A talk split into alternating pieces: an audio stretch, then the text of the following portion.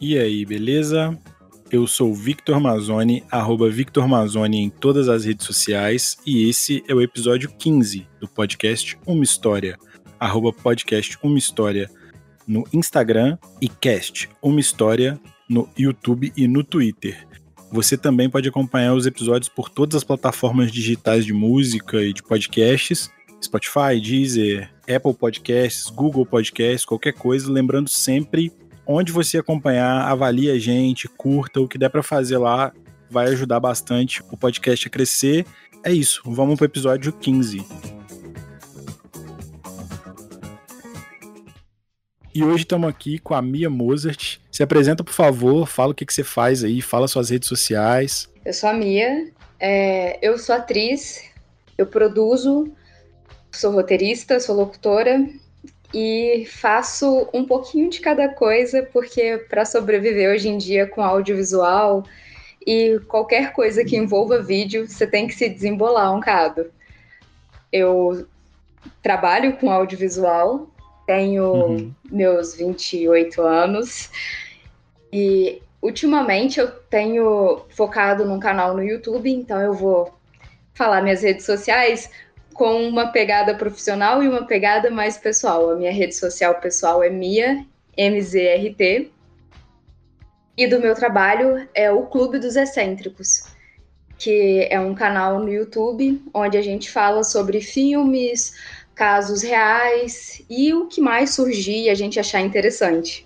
Ah, bem legal. Tem mais alguém que faz o, o canal com você? É só você? Como é que funciona?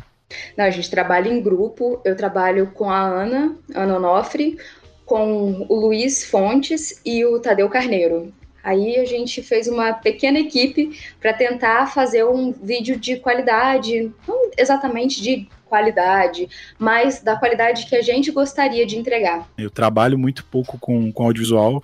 Eu edito um outro podcast e trabalho com o meu aqui, basicamente, mas não é o meu trabalho direto, né? Então eu, eu tenho uma, uma pequena noção, tipo, nem 10% provavelmente, do que vocês têm em relação à qualidade, em relação a ser perfeccionista em relação a esse, a esse lance todo, né? De, de qualidade, de, de, do formato do produto que vocês querem entregar, assim. É, uma, é uma busca, eu acho que infinita, de tentar fazer alguma coisa melhor, porque quando a gente pega o, o, resultado do nosso trabalho, primeiro que a gente tem sempre a sensação de que não está finalizado, que precisa Sim. fazer alguma coisa mais. E aí depois que, bom, você em algum momento tem que entregar aquilo. Aí você fica olhando, pensando que podia ser um pouco melhor. Aí a próxima vez você vai tentar melhorar aqui e ali, mas você sabe que sempre tem alguma coisinha a mais. E eu imagino que não seja só no audiovisual, mas como é uma coisa de fato visual, você consegue enxergar muito claramente onde deu errado, assim. E Sim. nem é só deu, deu errado, assim, mas não chegou no objetivo que você queria. E aí você acaba se sentindo, acho que nessa eterna busca de perfeição, assim. Que eu imagino que, sei lá, hoje em dia eu olho o trabalho de Scorsese e penso, nossa, perfeito. E ele deve olhar e pensar, nossa, preciso melhorar aqui no próximo filme. Eu acho que nunca para mesmo.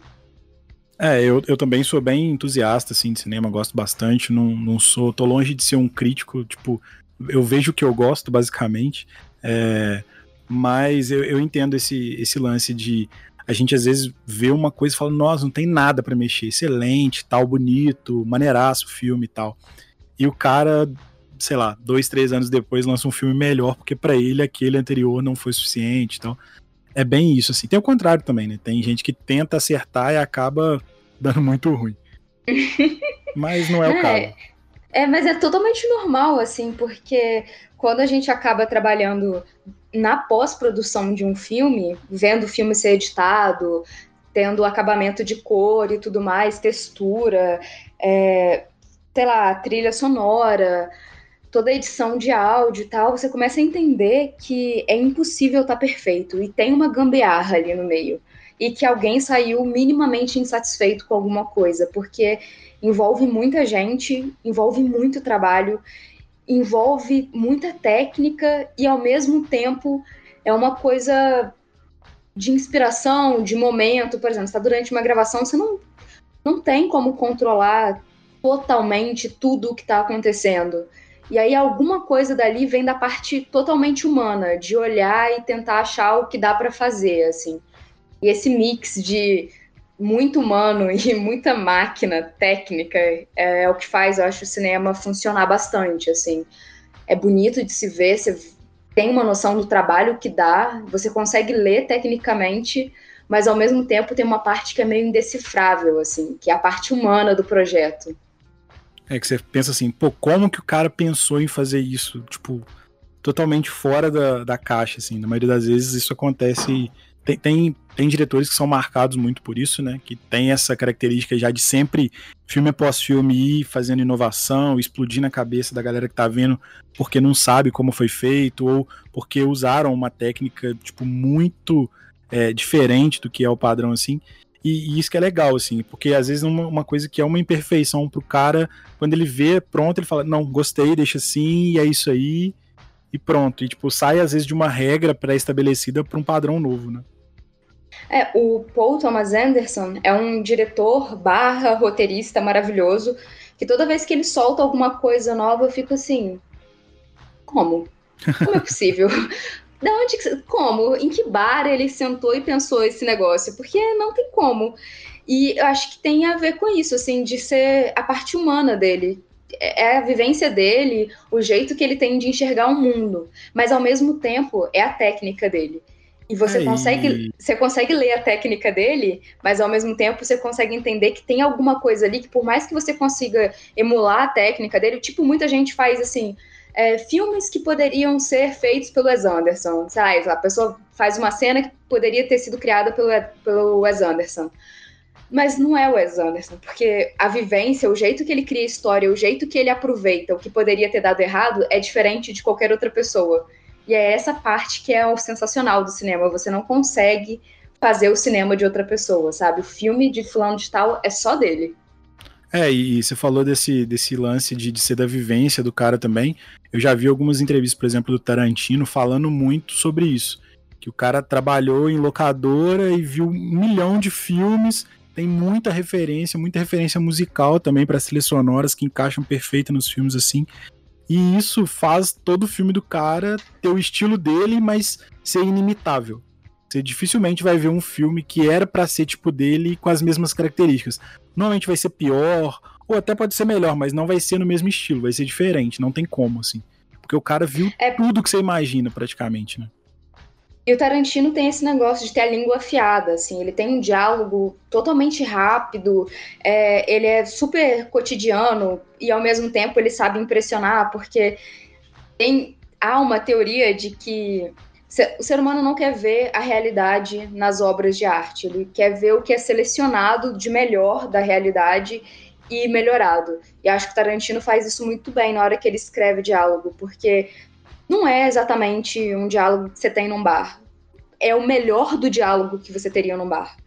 E, é, e você vê ele dando entrevista, é um pouco do jeito que ele fala. Então, só o Tarantino faz diálogos do Tarantino. Só ele enxerga a história daquele jeito, porque é a bagagenzinha que ele criou ali. E é o jeito que ele nasceu também, o jeito que ele que a cabeça dele faz conexões e tal, que é só dele. É tipo Scorsese que só ele sabe fazer aquele tipo de filme.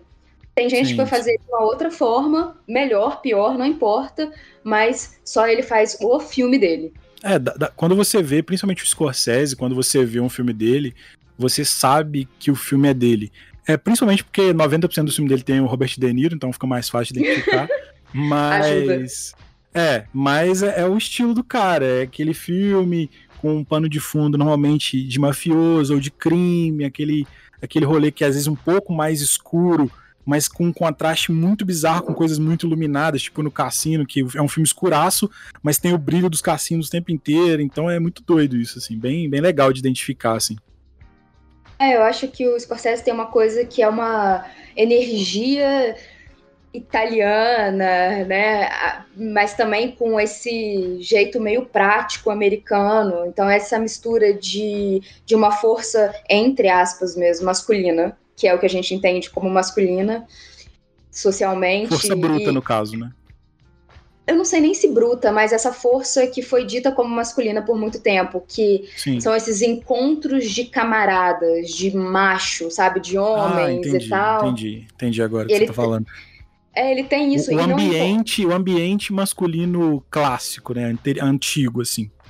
Exatamente, é um, é, e é um clássico, clássico mesmo, assim, anos 40, 50, exato, 60. Exato. Ele consegue emular isso em qualquer lugar, porque, sei lá, o Lobo de Wall Street é muito diferente do irlandês, mas Sim. ele tem a vibe e o que ali do Scorsese está nos dois filmes, você consegue saber que é dele, porque tem essa, essa pegada bruta, direta, prática e ao mesmo tempo cheio de mensagens subliminares, porque na máfia você não fala abertamente, é. você insinua alguma coisa e a pessoa que boa entendedora ela tem que ser, ela vai entender.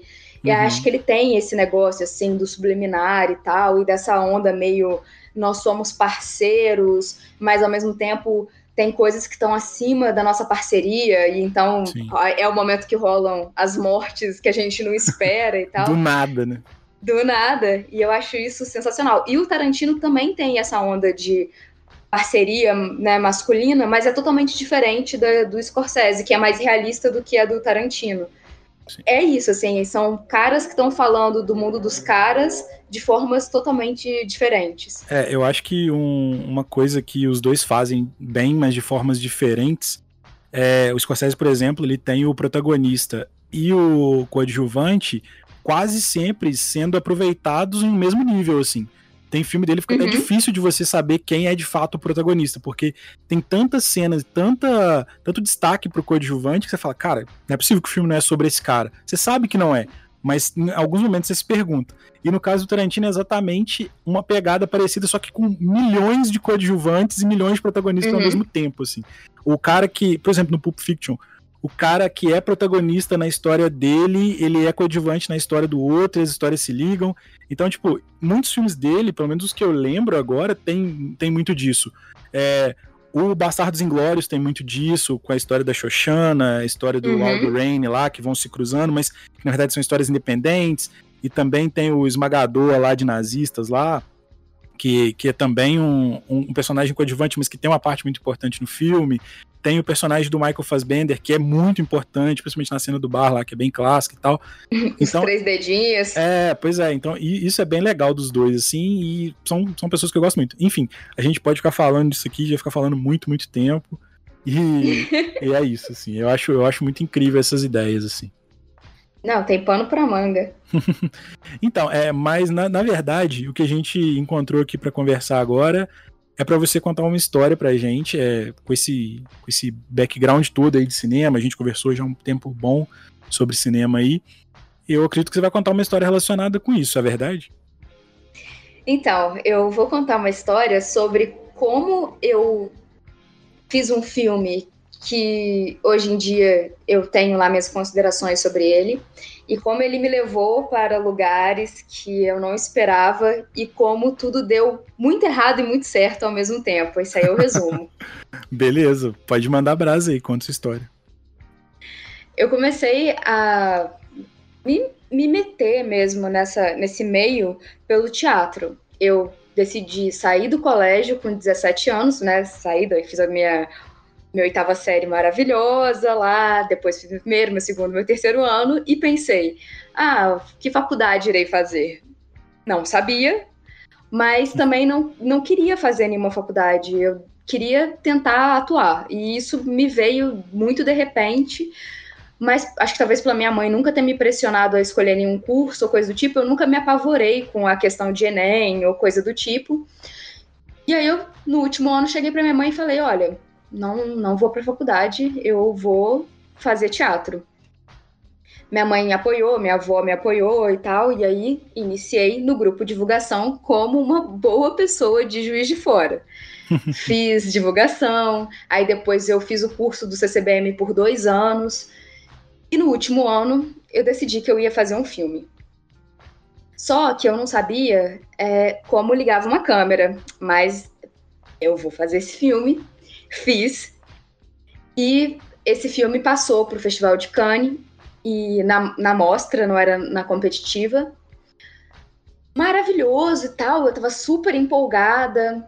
Fomos para Cannes, eu e as produtoras do filme e atrizes, a Shaira Monteiro, a Fernanda Ribelato e a Ana Onofre. O que já é uma conquista absurda para quem começou a produzir tão pouco tempo, né? É, nossa, eu não, não sabia nem com que roupa eu ia, inclusive, porque eu não sabia como eu ia encarar aquele lugar.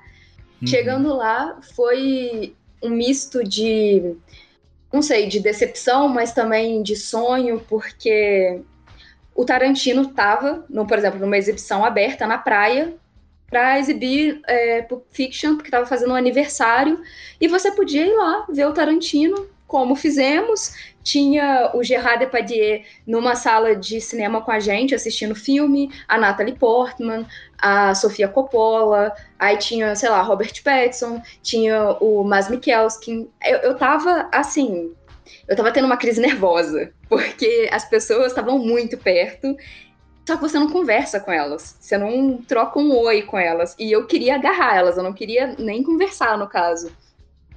Não, é com certeza. Você, vê pessoas com essa, com essa grandiosidade aí, tipo, você fala, cara, é claro que tem as, tem, temos as polêmicas agora do Gerard Depardieu e tal, dessa galera toda aí que, que tava envolvida em algumas coisas, mas isso não, não diminui o que o cara fez de arte. Separando a pessoa física da jurídica dele, continua sendo um cara que fez coisas muito importantes e tal. Mas assim, lá estava eu babando em cima das pessoas, o eu não, não, sabia exatamente como o festival funcionava, não estava com o meu inglês na melhor performance possível. Meu francês, então, ele não existia naquela época. Então eu tava tipo um pinto jogado no lixo. E, e eu só falava I am a Brazilian girl and I don't speak French, ok? And I don't speak English. And uh, how can I get. Era, eram as únicas coisas que eu conseguia falar, mais ou menos ali. Mas su pessoas super solistas e tudo mais. Foi super tranquilo, ensinaram pra gente muita coisa de como o festival funcionava. Eu acho, acho muito engraçado que toda vez que alguém ia dar uma dica pra gente, porque a gente perguntava, ah, pô, mas como é que funciona isso? As pessoas sempre perguntavam assim, é a primeira vez? A gente, é, ah, da próxima vez você vai entender. Porque todo mundo da primeira vez pro, no festival não sabe o que fazer, não sabe como funciona mesmo. É uma coisa gigantesca e muito tradicional. Então as pessoas acabam indo de turistagem até, porque o, festival, o festival ele não é um festival fechado. Ele é um festival aberto ao público. Você só tem que conseguir os ingressos. E aí, para conseguir os ingressos, você só tem que se humilhar. é uma coisa que, assim, eu tava muito já acostumada a fazer. Não vai ser nada diferente da minha realidade, né? Assim, querido, eu acordo me humilhando. Calma aí. Você segura uma plaquinha, escrito o nome do filme que você quer e fica gritando: Ticket please! Ticket please! E alguém te dá. E é muito engraçado, as pessoas te dão vários ingressos. A gente conseguiu assistir praticamente todos os filmes que a gente queria, porque a gente ficava berrando: Ticket please! com o nome do filme e as pessoas ficavam lá, davam ingresso pra gente, a gente trocava com outras pessoas. Então eu tava assim, em casa, eu tava super tranquila, me humilhei bastante, assisti tudo o que eu queria. E aí, na última noite, a Ana se desprendeu do grupo porque ela foi fazer outras coisas e a gente não estava ficando em Cannes, a gente estava ficando em Antiba, que é uma cidade, é, acho que é uns 20 minutos de Cannes, porque a cidade de Cannes fica totalmente abarrotada por conta do festival. E essa outra cidade também é menor, então é até mais barato para ficar, enfim. Sim, e, e assim, Cannes, quando acaba o festival, a cidade, ela é assim, vazia. Parece que teve um apocalipse zumbi a partir do momento que o festival terminou. Tem muitas cidades que vivem, vivem desses, desses eventos, né? Então, tipo, passado esse período, é, sei lá, 11 meses sem nada na cidade, assim.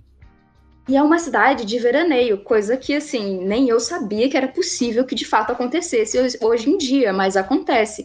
A cidade se esvazia depois do festival, e é lógico, vai ter turista, porque a cidade é linda e tudo mais, só que o uhum. festival é o que traz realmente a renda do local. E tem cassino lá, então você imagina, né, que festa que aquilo tava. A Ana decidiu ficar em Cannes e a gente voltou para Antiba, que era uma cidadezinha maravilhosa. Inclusive, o Caco Antibe, do, Sai de Baixo, o nome dele é inspirado nessa cidade. Eu fiquei oh. choquita quando descobri. E a gente foi para casa e tal. E você imagina o seguinte: pense comigo, Vitor.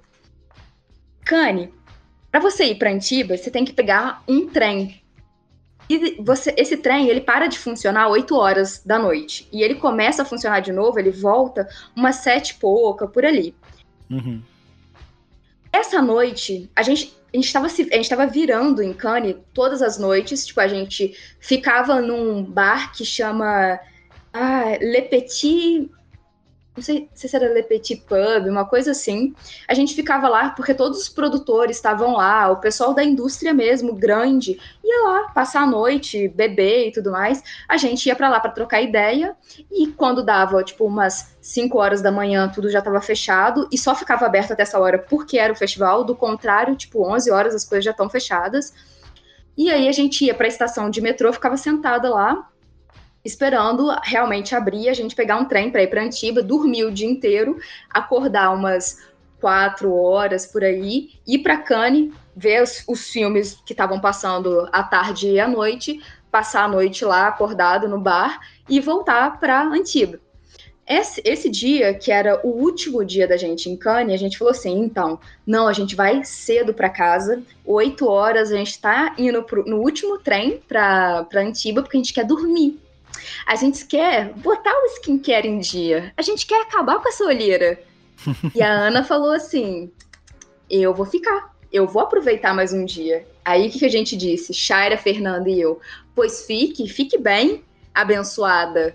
Nós vamos.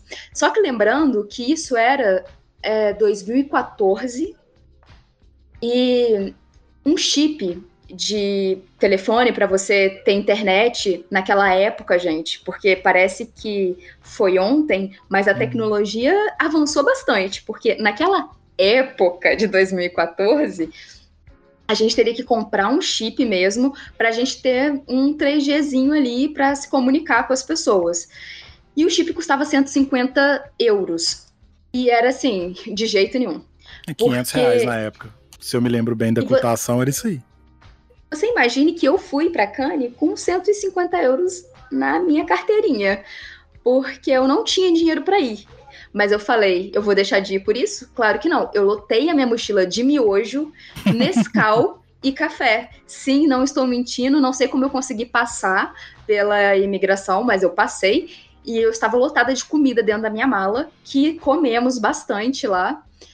E assim, lógico, a Fernanda tinha uma outra quantia de dinheiro, a Shaira, a Ana, então se eu precisasse de ajuda, elas iam ter alguma coisa também, a gente estava se ajudando e a gente rachava tudo.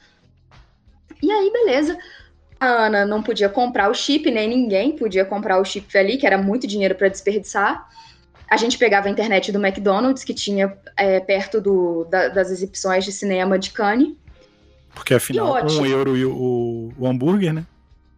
Menino e assim, era eu a gente comia um McDonald's por dia, um Big Mac, porque era o dinheiro era contado. Você não tem noção do nível é, que então, a gente estava lá. Quando eu tive a oportunidade de viajar assim, eu também contei o dinheiro e priorizei alguns passeios, algumas coisas. Então, para comer, eu tinha, sei lá, 20, 30 euros por dia, assim, se eu quisesse esbanjar. Então, eu sempre queria economizar para gastar com outras coisas. Então, eu comia 10 cheeseburgers do McDonald's por dia. Todo dia. Era, todas as minhas refeições eram cheeseburger do McDonald's. Um Não, dia ou outro vo... que eu comia bem, assim. Se você voltou com vida, você já tem que ser grato. Não, voltei com vida e mais magro, porque eu andava muito. Não, e a gente, tipo assim, tinha a cota de um hambúrguer do McDonald's pra gente pegar a internet, porque a internet não era aberta. Você tinha que consumir alguma coisa. Não, verdade. É, e assim, a gente fazia umas comprinhas no mercado pra gente rachar ali que ficava mais barato e a gente comia mais em casa. E a gente ficou conhecida no, no Palais de Cannes, que era onde a gente ia para ter reuniões e tal, como as meninas que levavam lanche dentro da mochila, porque ninguém levava lanche. Só a gente. Uhum. E era assim, gente de tudo quanto é lugar do mundo passando por lá, e a gente ficou conhecida. Tipo, os, os, seguranças que se revezavam, eles conheciam a gente, por fim, eles tinham parado de olhar as mochilas. Porque eles sempre olham as bolsas, passam a gente no detector e tal, porque era época que tava rolando vários atentados e tudo mais, então o pessoal tava uhum. super preocupado, mas assim, eles pararam de humilhar a gente, porque toda vez que a gente entrava, eles tinham que tirar comida e os calçados dentro da nossa bolsa, porque para você nossa. andar pelo tapete vermelho, e se você vai entrar para ver a exibição das 8 horas ali, você entra no tapete vermelho com todo mundo, tipo com a Elle Fanning, com a, com a Kate Blanchett, com todo mundo. E tudo então, sendo filmado, transmitido. É, e tem um segurança que fica lá no, no dress code. Tipo assim, você tem que estar tá de meninas de sapatinho ou alto, ou sapatilha, ou alguma coisa mais formal, e com uma roupinha bonitinha, senão você não passa pelo tapete vermelho e só tem como entrar passando pelo tapete. Então a gente uhum. levava roupa dentro da bolsa, porque a gente só ia uma vez para lá e ia voltar no outro dia. Então era roupa, calçado, comida. Então você imagina o nível da humilhação que a gente passava, porque os europeus não estão acostumados com a farofa, com a pessoa que leva a casa para a praia. É o brasileiro que se acostumou com isso. Então, por fim, eles já estavam até acostumados com o nosso nossas gambiarra, né, que a gente dava um jeito. Aí a gente tava lá, super feliz, aproveitando tudo, tal, nananã, sem dinheiro nenhum. Resumindo, já deu para entender que a gente não tinha mesmo. Aí a Ana ficou em Cannes e a gente voltou para Antiba. Só que pra gente chegar na nossa casa em Antiba, que a gente não sabia quando a gente alugou, mas era um lugar muito privilegiado na cidade, que era no mesmo, na mesma rua do um hotel que hum, eles fazem aquela festa anual do cinema contra o, can, o cinema contra a AIDS. E aí, oh, a rua parada, com um monte de artista indo para esse hotel. A gente tava assim, pinto no lixo, achando que eram, eram as pessoas mais sortudas do mundo. Só que pra gente chegar em casa, todo dia a gente tinha que subir é, por uma hora, uma caminhada assim de subida, era uma ladeira mesmo. Quando a gente tava lá subindo dessa vez, tipo, umas nove horas da noite, subindo o morrinho para chegar na casa, a Fernanda só fala assim, meninas, então, o corpo inteiro já gelou, a alma já foi expulsa do corpo imediatamente, porque quando alguém fala assim, então, é porque deu alguma merda. É, lógico. A, a Fernanda abriu a mochila dela, a bolsinha, e ela descobriu que quem ficou com a chave foi a Ana, e não tinha chave reserva. Nossa, a menina ficou em outra cidade. E a gente não tinha como voltar, porque não tinha Uber na época, gente. Só assim, para ficar bem claro. Não, mesmo que tivesse, não tinha nem celular direito para chamar. A gente não ia conseguir chamar um Uber. O táxi era um. Tipo assim. Absurdo. Ou a gente chamava o táxi, ou a gente vivia até a gente ir embora, porque ainda faltavam alguns dias pra gente ir embora de, de Antibes, né? Da França. E aí só deu aquele gelo na espinha de tipo assim, fudeu e a gente não tinha como avisar para Ana e beleza, eu falei assim, não, tá bom, tá bom, a gente vai dormir num hotel, Na vamos res... Mas a gente primeiro assim, não, não, a gente vai dormir no hotel, peraí, vamos dar um jeito. Você imagina que era assim, a gente foi numa época muito boa, porque era primavera. Só que a primavera na, na Europa, de frente para o mar, não é a primavera daqui do Brasil, Minas Gerais sabe? Sudeste. Não, é tipo frio mesmo, muito frio. É um vento frio e só. E só. Não tem nem um solzinho para dar uma alegria normalmente. E aí, a, a cidade é à beira-mar. Então, imagina o frio que vinha mesmo pra gente. Mas aí até então tava ótimo. Descemos e tinham vários hotéis na cidade, porque é essa cidade de gente rica mesmo. Então, muito hotel maravilhoso. Só que a gente descobriu que você ficar numa cidade de gente rica sendo pobre é um problema. É lógico. Nossa, tá maluco. Porque a diária de um hotel ali era o olho da nossa cara e eram para duas pessoas. Não, não podia. E a gente tava em três, né? Então por mais que a gente quisesse sacrificar um amigo aquele momento para né, reachar uma diária e ficar lá, a gente não ia conseguir viver com isso. A gente passou em um, dois hotéis, três, e a gente descobriu que realmente a gente ia ter que dormir na rua. Aí nossa. lá vai a nossa procissão. Eu tirando roupa de dentro da minha bolsa e dando pra Shaira vestir, porque tadinha, ela tava de vestido e tal. Eu tava de vestido de gala, porque era a última, era o último dia de exibição do festival, então é, a gente foi de roupa de gala para passar no tapete vermelho e a roupa era tipo dada pra gente por uma, uma estilista aqui de Juiz de Fora, super legal e tal, então a gente tinha que tirar foto da roupa. Uhum. Só que era uma roupa leve, e tinha um tule por baixo. Então você imagina quão aquecida eu estava. Eu não estava aquecida, nem um pouco. Total de zero.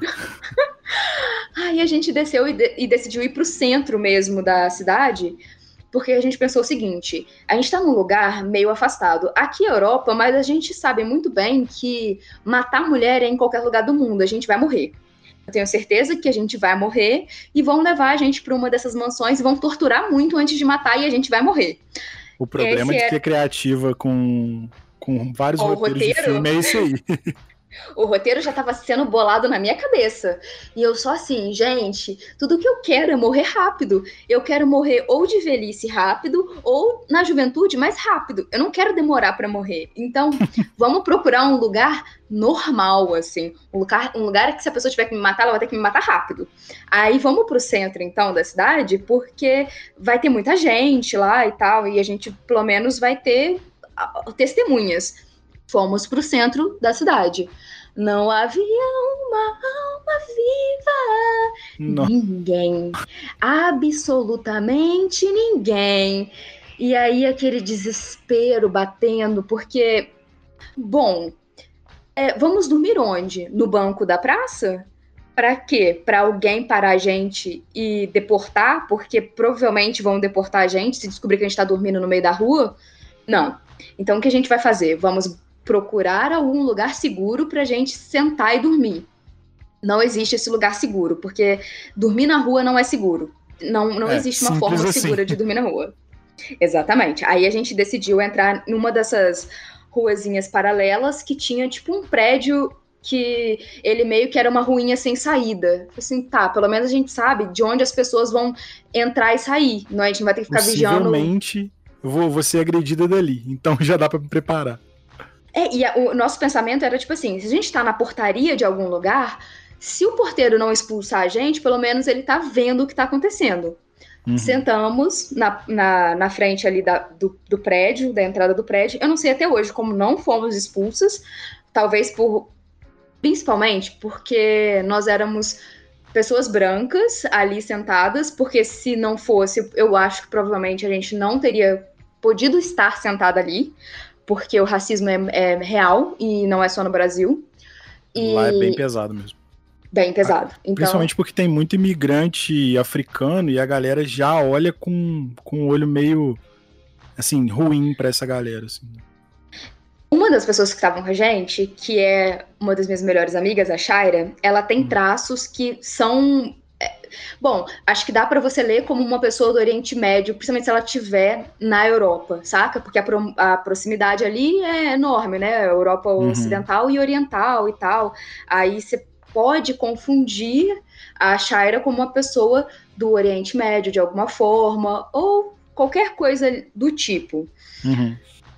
E a Shaira sofria mais preconceito do que a gente, porque a Fernanda e a Ana e eu, a gente sofria o preconceito da brasileira prostituta, saca?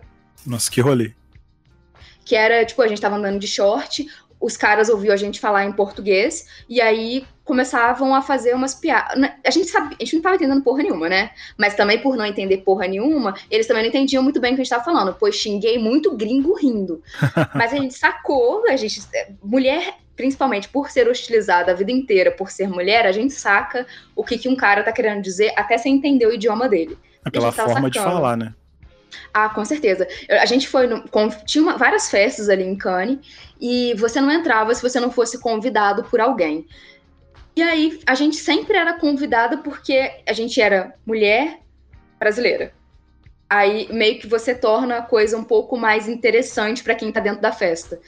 Só que descobriam que depois que a gente estava dentro da, da, festa, que a gente não era atrativo nenhum, porque a gente não sabia sambar direito.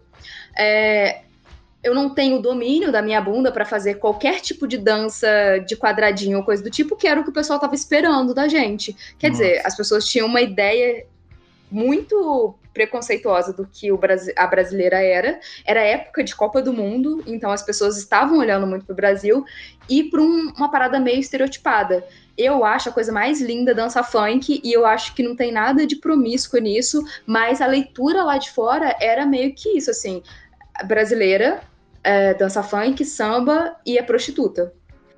Em uma dessas festas que a gente foi convidada para entrar, a gente foi convidada por dois americanos que eles cismaram que queriam dançar sensualmente para a gente e com a gente.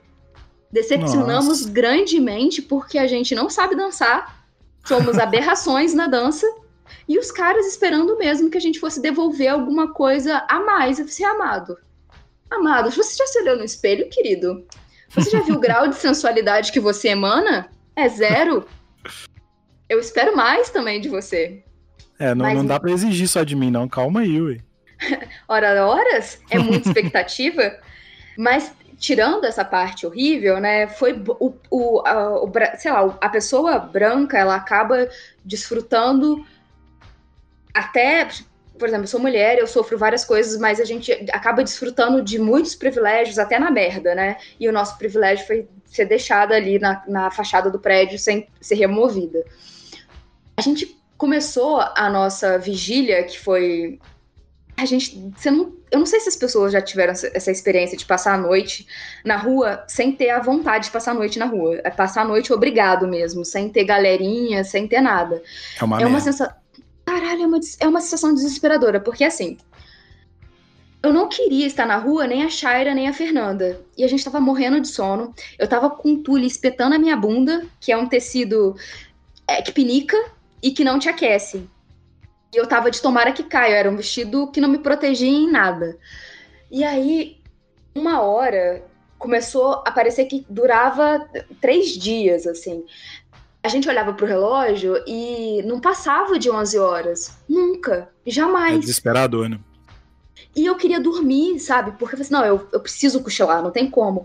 Mas você não consegue cochilar porque você fica pensando, eu vou acordar com alguém em cima de mim, assim, não é possível eu dormir, não consigo dormir, porque alguém vai aparecer a qualquer momento, é, eu vou ser constrangida, alguém vai jogar alguma coisa em mim, então a gente ficava revezando sobre quem que ia ficar acordado, só que todo mundo ficou acordado.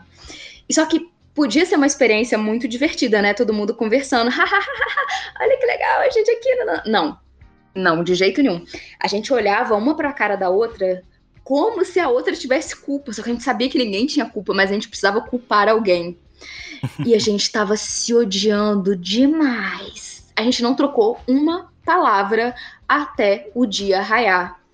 Quando acordamos de um sono que não dormimos, mas que você acaba pescando em algum momento da noite, aí a gente levantou, parecia que eu tinha tomado um porre, mas eu não bebo, e eu, eu imagino que a sensação de um porre é acordar como se você tivesse dormido na rua. E a gente ficou esperando a Ana chegar e a Ana não chegava. Então fomos nós subir ali uma hora de caminhada até a casa. Mas ela sabia foi... que ela estava com a chave já. Ou não? Então, ela sabia que estava com a chave, mas ela perdeu o primeiro trem. Ah, que maravilha. Oh, meu senhor amado. Ah, em resumo, a Ana foi hostilizada. ela é hostilizada até hoje quando essa história vem à tona. Mas tadinha, ela não tinha culpa. A gente chegou, em, aí, uma momento ela. Em algum momento ela tinha que aparecer, né? Então ela voltou. Uhum. Eu acho que talvez com um pouco de medo pela vida dela ela foi recepcionada assim, calorosamente. A gente não conseguia dar nem oi pra Ana. Nossa. E aí a gente foi para casa, entramos. Eu acho muito engraçado, as pessoas passavam na rua e a gente sentada ali na fachada da casa esperando a Ana chegar, e as pessoas perguntando se a gente tava bem, porque era óbvio que não tava bem. A, tudo que a gente queria era sentar e chorar. Depois disso, a gente foi para casa, tomou banho, comemos a Ana e a Shaira voltaram para o Brasil. A Fernanda foi para a casa de um amigo dela em Barcelona e eu fui para a casa do meu tio na Itália. Depois a gente passou mais uma semana por lá, porque tem que entender, o pobre quando ele consegue ir para Europa ou para qualquer lugar, ele aproveita ao máximo. Eu sabia que não ia voltar mais tão cedo, inclusive não voltei até hoje. que isso, eu aproveitei o máximo, meu filho, cada segundo, cada hora era assim, estou na Europa, o que posso fazer? Vou tomar água na Europa, chiquérrimo. eu tava assim, pinto no lixo. Aí, depois disso, voltamos. Aí eu voltei para a França, porque eu, de lá que eu ia encontrar a Fernanda na Inglaterra, para a gente pegar um, um avião para a gente voltar para o Brasil. Deu tudo certo tal. E assim, toda essa trajetória eu conto para as pessoas, tipo assim, eu já estive na França passando fome, já estive na, na Itália, não saí de casa. Estive, eu estive na Inglaterra, só para pegar um avião. Eu, eu gosto de diminuir minha experiência porque ela foi pequena mesmo, tá? Ela não foi uma experiência tão maravilhosa assim. Mas não eu é nem porque você não quer romantizar, é porque é uma experiência traumática mesmo. Não, porque eu tomei muito no Frebs, foi muito difícil. Mas assim, eu tô falando muito assim, problemas de menina branca rica. Rica eu não sou, mas, pô, ir pra Europa é um, rolê muito rico. Então eu tava assim, me esbaldando de todas as formas possíveis. Só que nesse negócio de pegar vários. Você pega vários voos para chegar até Nice e de Nice você vai de ônibus para Cannes ou para qualquer outra cidade que você tiver ali. Você não tem muitas opções. Então, quando um artista famoso quer ir para Cannes, ele faz o mesmo trajeto que você, Hellis Mortal. E aí eu só queria deixar claro aqui que na minha ida para Cannes, eu estive na presença do ator que interpreta o, o Peter Pettigrew, o rabicho de Harry Potter. E é Olha só isso, aí. porque grande fã que sou da, da saga, a única coisa que me valeu dessa viagem, mentira, tem várias outras, é que eu estive do lado desse homem e eu quero falar isso só para dizer, eu sei que ele morreu, mas eu queria deixar muito claro, ele estava pistola e ele estava sendo muito grosso com a mulher dele. Mas é só isso, eu só queria destruir a fama de alguém. Não, e ele. O papel dele também é um papel muito merda, assim, no final das contas.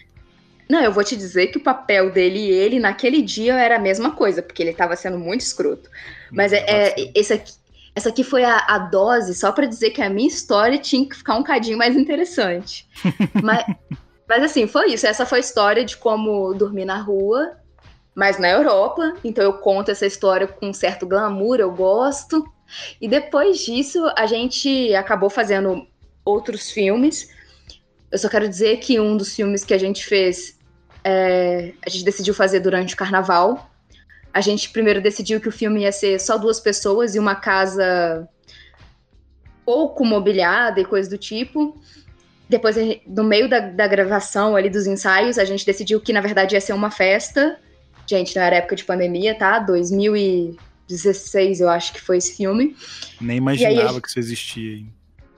E aí a gente teve que é, fazer uma festa dentro do, do apartamento e tal. Só que isso não seria interessante, né? O interessante é o apartamento não era nosso e nem Nossa. tinha sido alugado. A gente roubou a chave. Caralho, que rolê é esse? Gente, porque eu não posso dizer nomes porque posso ser presa, mas a gente tinha amizade com um porteiro do prédio. O apartamento estava sem. O dono do apartamento não estava indo lá há muito tempo. A gente deu um jeito de conseguir a chave com o porteiro, então não foi roubo, tá, gente? Mas é tipo roubo, sim. E a um gente invadiu. Vai um empréstimo sem autorização. A gente invadiu o apartamento, ele estava sem nenhum móvel, não tinha mobília praticamente, e a gente pegou os móveis da casa do nosso amigo que era de frente para esse apartamento e colocou praticamente tudo dentro da casa dessa pessoa e gravou o apartamento inteiro sem autorização. Eu me orgulho um pouquinho, mas eu, a parte mais legal desse filme é que ninguém sabe que esse apartamento na verdade não foi autorizado e que ele estava vazio. E aí fica aí no ar para você que já viu um filme meu que passa dentro de um apartamento e é um plano sequência. Olá, esse apartamento não foi alugado, eu nunca paguei foi por essa locação. ilegalidade. Levemente ilegal. Então, se você quiser histórias sobre coisas ilegais e como eu andei de trem em Cannes sem pagar nenhuma vez de forma ilegal, que eu não me orgulho, mas foi a forma que eu consegui ter dinheiro para comer, Fique comigo para mais episódios. Com certeza. A gente certamente vai gravar depois dessa, desse briefing dessa história nova aí. Vai com certeza render mais alguns episódios. É, bom, é uma história sensacional de que, como você descreveu bem, né? Tudo deu certo ao mesmo tempo que deu errado. Muito errado. É, bem errado. Quando deu errado, deu errado com força, mas já tava lá, então deu errado na Europa, né? É aquela história de ser triste em Paris. Ah, é, tipo, gente. eu vou te dizer, tem, tem um cheiro, um negócio diferente O cheiro eu acho que é o que pega mais. O cheiro, quando você oh. sente o cheiro de novo, em algum momento, a memória vem tão ativa na sua cabeça que é desesperador, né? Mas eu vou te dizer, a, a experiência que eu tive de cheiro na Europa também dá um outro episódio, porque ela não foi muito não boa. Não são eu... tão boas, é. eu sei vou disso. As pessoas que... não têm um cheiro tão bom. Olha, eu vou, vou te falar que eu não sabia que CC tinha como ser tóxico e matar uma pessoa, mas tem. E chulé, é, o, você consegue materializar o cheiro do chulé do europeu. A pessoa pode estar calçada, toda arrumadinha, mas o fedor é absurdo, né? É simplesmente é, é um negócio para estudo. Então, querendo mais histórias sobre chulés, passagens de trem não pagas e etc., é só chamar. Com certeza. Vamos, vamos seguindo o que a gente já tinha proposto aqui de estrutura básica, né? que é pedir para você dar as suas indicações aí. É, eu vou te pedir para indicar um filme ou uma série, um livro e uma música. E aí também, já aproveitando na, na estrutura nova aqui nossa, que é indicar pessoa ou pessoas para participar com a gente nos próximos, com, com histórias tão boas quanto essas. Beleza, vamos por, vamos por etapas. A primeira indicação que eu tenho que fazer é de Você que sabe, pode escolher qualquer uma delas. Eu vou indicar primeiro, então, uma música. É, eu tenho uma certa fascinação por Caetano Veloso, então eu poderia indicar todo o repertório dele, mas eu vou simplificar a vida de todo mundo dizendo que Oração ao Tempo é a melhor coisa que existe nesse planeta. Aí ouvindo essa Beleza, música. Vou, colo você... vou colocar no finalzinho pro pessoal já ir ouvindo aí. Então, não dá pra colocar a obra toda, mas como você escolheu uma, tá bom. Não, isso assim, se a pessoa não escutou ainda Caetano Veloso e tal, escuta essa. Se você se apaixonar, escuta o resto, porque é riquíssimo. Então, sendo clichê, porque acho que quem não gosta de Caetano Veloso, né, é a pessoa já. Né, alguma parte do coração tá danificada, Começa aí, gente, porque dá tempo. Ele tá vivo, dá para ir para um show ainda quando a gente for vacinado. Eu já tô com o bracinho pronto aqui para duas doses. É, excelente. É, eu, eu, gosto bastante, não sou tão entusiasta assim quanto, quanto dá para perceber que você é, mas gosto bastante. Tem algumas músicas dele que, que eu curto bem. De série, eu vou indicar a uh, I May Destroy You, que é uma série pesadíssima. É, eu não indico para quem tem gatilho com situações de estupro, violência sexual no geral, mas eu acho que é uma série. Sabe quando as pessoas usam de forma bem clichê, ah, essa série é muito necessária e tudo mais? Então, essa série é muito necessária. Eu uhum. acho que é uma das séries mais necessárias ultimamente. Ela fala sobre uma uma mulher que acaba sofrendo um abuso sexual. Só que o jeito que ela lida com isso vai destruir você no processo. E vai te fazer questionar se você também nunca passou por um tipo de abuso, porque a diretora e roteirista, ela aborda todos os tipos possíveis e imagináveis de abuso é, que uma pessoa pode sofrer. Eu não vou dizer que são todos os tipos, porque tem com crianças e tudo mais que ela não acaba abordando ali na série, mas assim, ela aborda uma gama gigantesca de, de abusos e formas de você identificar esse tipo de coisa na sua vida e a forma de lidar, assim, não, ela não dá uma receita de bolo de como lidar com o abuso, mas ela te apresenta o processo dela, porque ela teve que lidar com o abuso que sofreu a atriz mesmo. E eu acho que se tem uma coisa necessária é a gente entender quando o abuso começa, porque às vezes ele não é tão brutal quanto as pessoas imaginam, tipo, não, não tão brutal assim fisicamente, né? Tipo, às vezes a pessoa não tá te tocando, mas ela já tá cometendo tipo, algum tipo de abuso com você. Sim. E é importante demais a gente começar a identificar isso o mais rápido possível. E a gente tem que começar a aprender a lidar com isso, porque não tem como lidar de uma maneira fácil nem boa, mas as pessoas precisam descobrir maneiras de lidar, porque a falta de diálogo sobre isso e, e, o não tentar lidar com isso pode levar a um suicídio, sabe? Pode levar à sua autodestruição. Então, essa é a série que eu indico para qualquer pessoa, tanto homens héteros e que acham que nunca vão sofrer algum tipo de abuso sexual, que é uma falácia, porque pode sofrer sim, mas para que talvez ele consiga identificar quando ele é o abusador, quanto para pessoas que se sentem passíveis desse tipo de abuso, sabe? Pessoas que se sentem possíveis vítimas ou que são vítimas. Então, essa aí é a minha série de indicação para a vida.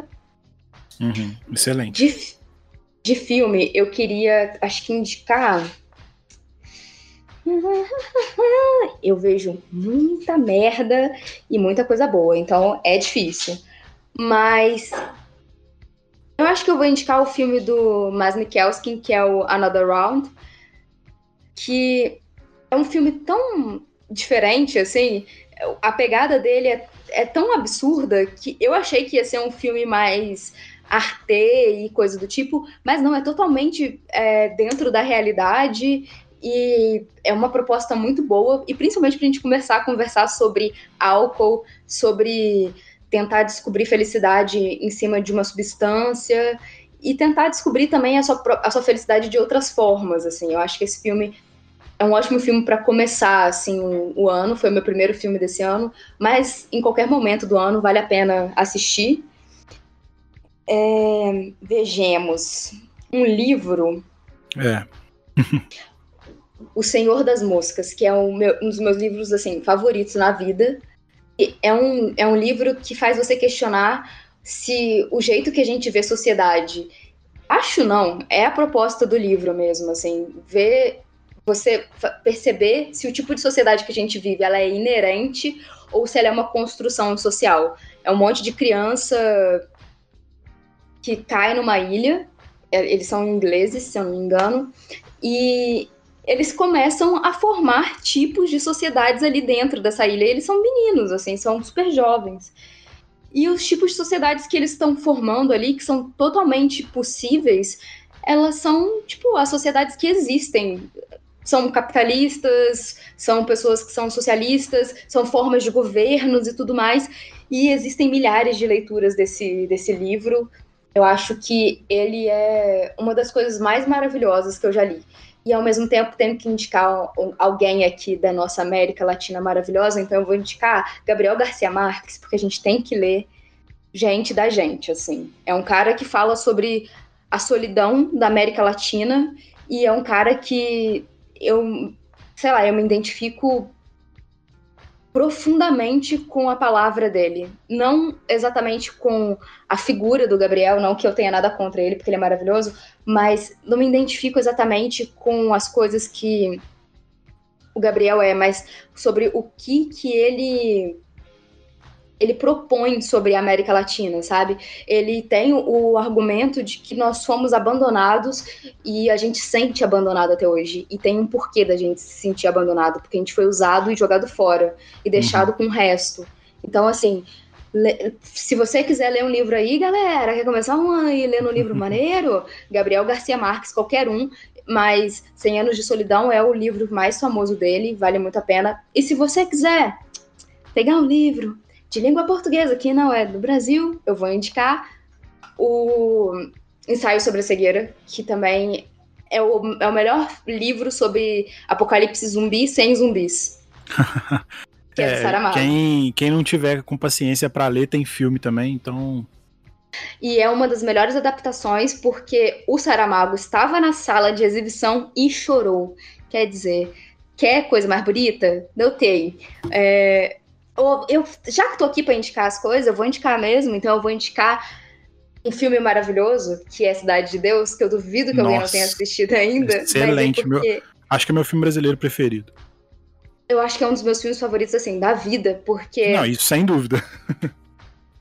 eu amo fazer o paralelo de Cidade de Deus com Tropa de Elite. Enquanto Tropa de Elite, ela, o filme desumaniza a comunidade, as favelas, uhum. Cidade de Deus mostra que existe um bilhão de aspectos dentro de uma favela, dentro de uma é, comunidade. Desde, desde, a formação, ou desde por que, que, que aquilo ali se formou dessa forma, né? Porque se formou dessa forma é ótimo. Porque aquilo ali se construiu dessa forma.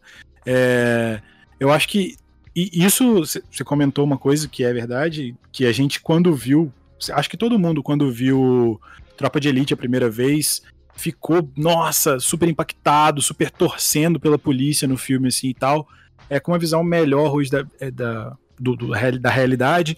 Você entende que não é questão de torcer, primeiro porque não é torcida, e que uhum. o, o, fato que você comentou da, de como é mostrada a comunidade, como é retratada a polícia também, não tira a genialidade do filme. Continua sendo um filme excelente que tem um panorama talvez distorcido da realidade. Ok, não é um problema isso. Mas é, é necessário olhar isso como uma obra de ficção, não olhar como uma realidade, assim, eu acho.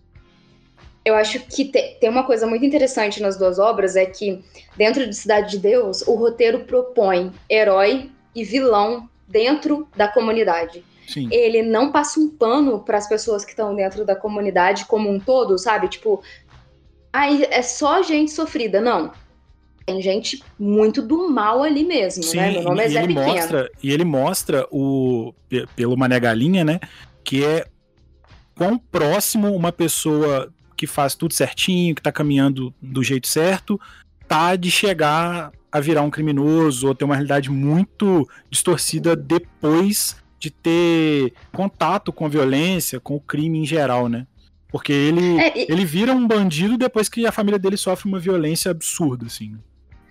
E, e é, é foda porque eu acho que é um roteiro tão inteligente que ele propõe algo grandioso, que é eu vou te mostrar como a violência se deu início ali, ela se iniciou na comunidade. Mas eu vou te mostrar que ela é tão. Ela vem de tão de longe, é, é, tão difícil traçar o início, porque ele só mostra a parte moderna, né? Então, eu não consigo nem traçar a origem mesmo, mas eu consigo te mostrar um pedaço de onde ela se iniciou.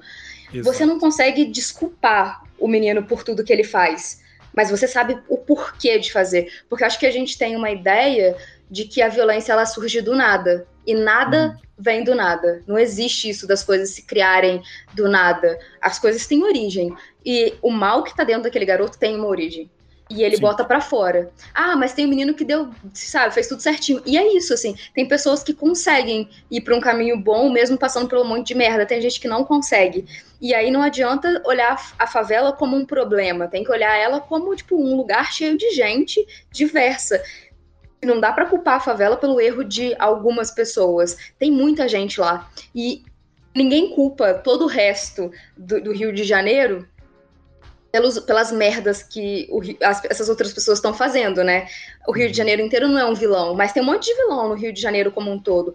Porque só nas comunidades do Rio de Janeiro que estão os vilões, sabe? E eu acho muito foda quando ele coloca a classe A do Rio de Janeiro como meros coadjuvantes. Uhum. Eles alimentam o tráfico, eles são totalmente responsáveis por aquilo, mas eles não são a estrela do filme.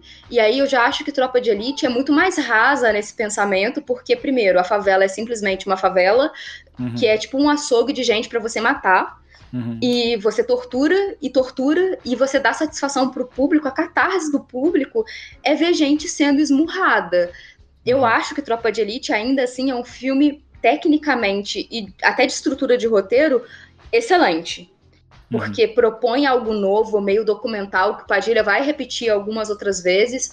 A mas... forma como é filmado, como é tudo relatado, assim, é muito visceral, assim, muito maneiro. Sim, você se empolga, você Sim. quer estar tá ali fazendo as coisas. Quer não, porque ninguém quer passar pelo processo, né, que o pessoal passa ali dentro. É, você quer estar tá ali você... estando do outro lado da tela, você não quer estar tá vivendo aquilo ali, né? Exatamente, e, e ouso dizer que é um dos maiores blockbusters que o Brasil já produziu. Sim. Isso tem seu mérito, obviamente, mas eu acho que é legal assistir os dois filmes. Um, pensando que é uma pessoa que está entregando unilateralmente uma história, inclusive uma história rasa, e do outro lado tá uma história que beira a realidade, que ela é tão cruel e tão visceral que as pessoas fora do Brasil não conseguiram entender se, era, se aquilo ali era ficção mesmo, assim. Né? É, fica, ficou confuso. Tipo, que horas ela volta, que teve gente, gente na Europa, não, eu não sei se foi na Alemanha, não sei exatamente que lugar do, do mundo, do globo, mas em algum lugar, assim, primeiro mundo, que eu odeio esse termo, mas é bom usar às vezes pra gente entender o que está acontecendo com tá dito, né? o que está acontecendo com o Brasil nesse lugar onde as pessoas elas estão mais evoluídas para algumas outras coisas tipo para sistema ali de de emprego e tudo mais, onde o, o empregado ele é um ser humano, as pessoas ficaram horrorizadas de ver como que era o trabalho de empregada doméstica no Brasil. E, o, e, né? eu queria dizer assim, o trabalho de empregada doméstica que é dito naquele filme é péssimo, mas existem condições muito piores. Não, muito o, que, piores. o, que é, o, o que é relatado no filme, perto de algumas realidades, é coisa assim, de, de ser uma superstar, assim, pra, pra pessoa do filme. Tem realidades muito, muito piores. A gente viu recentemente é, pessoas que foram resgatadas de situação de escravidão, uma parada muito, uhum. muito absurdo para estar no século XXI, assim, sacou? Gente trocando, sei lá, comida pelo serviço, sabe? É, Isso é que é uma coisa velho. que é que é uma coisa que talvez na, numa, numa área rural é, tem uma cultura de que isso é comum, mas não, não é. Isso poderia ser comum apesar de não ser certo, há 200 anos atrás. Hoje em dia não faz mais sentido isso. E, e, assim, é lógico que foi uma escolha da, da diretora e roteirista de botar ali uma pessoa que ainda vive num padrão considerado bom de, de empregabilidade para dizer assim, gente, vocês estão achando isso bom? Mas, velho, isso aqui já é desumano. Imagina uhum. quem tá, tá pior, sabe? Isso aqui. O que tá pior do que isso é escravidão de fato, sabe? E então acho assim, esses são os filmes que para mim são essenciais para a gente olhar para nossa cultura e, e, perguntar assim, quanto eu faço parte disso, desse pensamento e uhum. quão errado tá essa merda, porque precisa é, é, necessário entender que tá errado. Não tá certo, não tem como tá certo. É, é, é realmente uma situação que quanto mais gente puder despertar desse coma coletivo que a gente tá de achar que isso é certo, vai ser melhor, né? É, e sei lá, eu acho que a gente acaba fazendo parte disso tão de uma forma tão inerente, assim, ah, é natural, gente. Um quartinho de empregada. Tipo, você fica olhando o quartinho de empregada, não cabe uma pessoa deitada, gente. Não, é a naturalização também de, da, das coisas que viram rotina, entre aspas. As pessoas se espantavam no começo da pandemia com 100, 200 mortes por dia. A gente está atingindo 3 mil já é comum. As pessoas não estão achando mais absurdo. As coisas já estão sendo obrigadas, já estão sendo forçadas a serem abertas porque já é comum, ah, morreu, beleza, não é ninguém que eu conheço, não senti nada. As pessoas estão estão naturalizando isso de uma forma muito estranha. É, eu acho que tem uma parada da nossa estrutura mesmo de sociedade. O Brasil é muito novo, se, se a gente for pensar é, nos padrões europeus de que seria uma civilização moderna e tá, tá, tá, tá, tá né? Tipo, a uhum. gente virou um país é, liberto de Portugal, até parece, demorou muito tempo para isso, né?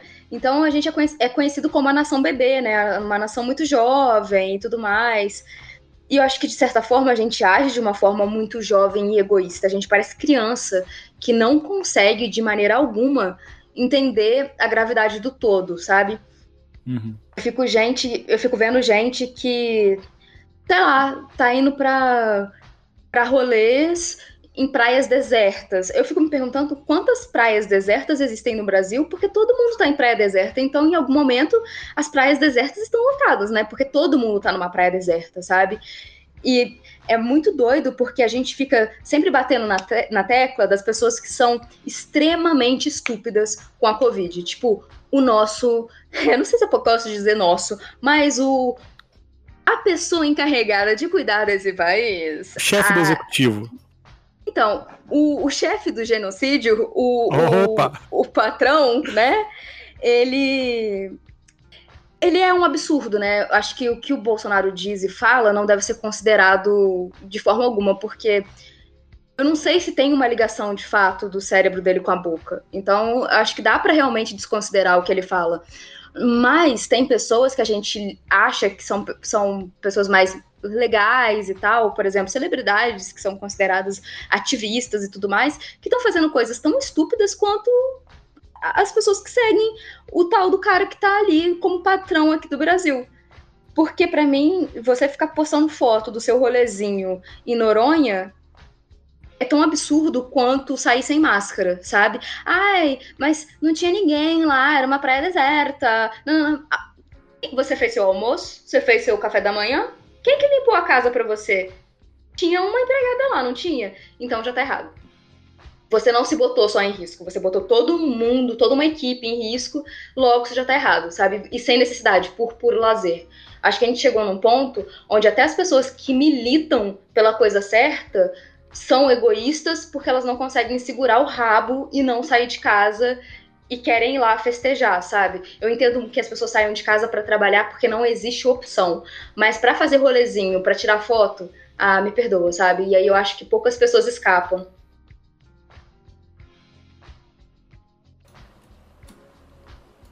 É, eu acho que é exatamente isso. A galera não sabe o que está acontecendo, basicamente, né? Enfim. É, é, eu, eu, eu desisti de argumentar sobre isso já. Sobre qualquer coisa desse tipo, assim. É, e ficou faltando você indicar pessoas para gravar.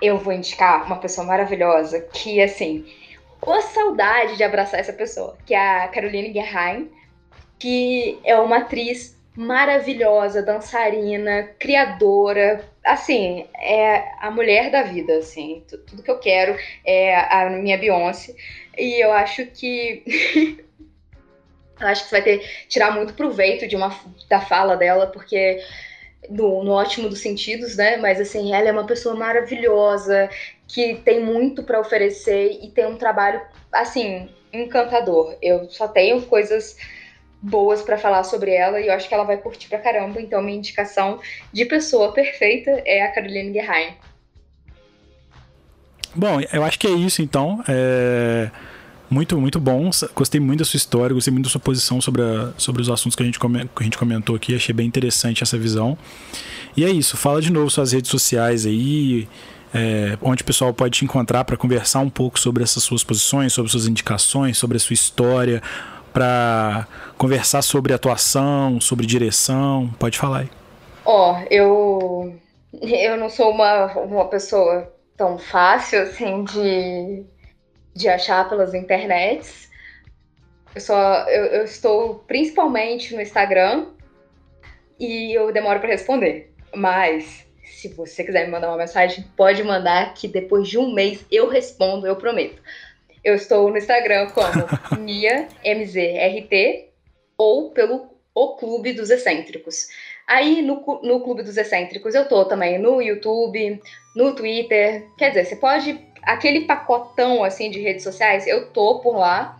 É, cheque, vê se você gosta. Lá eu conto milhares de, de histórias, que né, são histórias tristes e outras não.